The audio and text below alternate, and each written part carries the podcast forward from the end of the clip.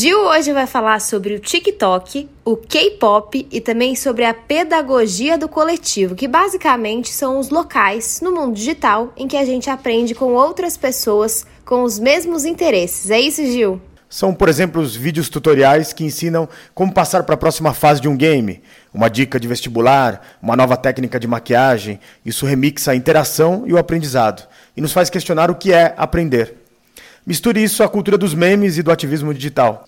E agora novas formas de protesto surgiram, misturando o TikTok e também o K-pop. A maioria das pessoas fora da Coreia do Sul teve seu primeiro encontro com o K-pop quando o videoclipe do é, Psy né, foi lançado no YouTube em 2012. No ano passado, esse grupo gerou só no Twitter 6 bilhões de tweets. Eles são uma comunidade compartilhada, né, uma rede de afinidades. Eles debatem sobre música, mas também sobre problemas sociais e políticos. São cosmopolitas, multiculturais, globais e transnacionais.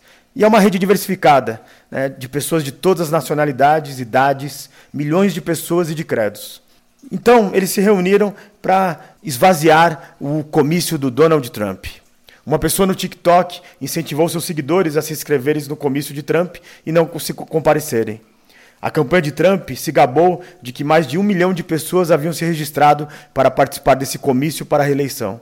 Foram reservados dois estádios, e um deles comportava 19 mil pessoas. Apareceram apenas 6.200 pessoas. O registro era fácil. A campanha de Trump ofereceu dois ingressos gratuitos por telefone. Uma adolescente de 16 anos disse: Eu usei meu número do telefone e o número do telefone dos meus pais para pegar seis convites. Eu contei tudo para eles e eles adoraram. Não é que preferimos John Biden, é que queremos que Trump saia. As pessoas nos veem como adolescentes com muito tempo, mas o que podemos fazer com esse tempo todo é o que fizemos no começo de Trump.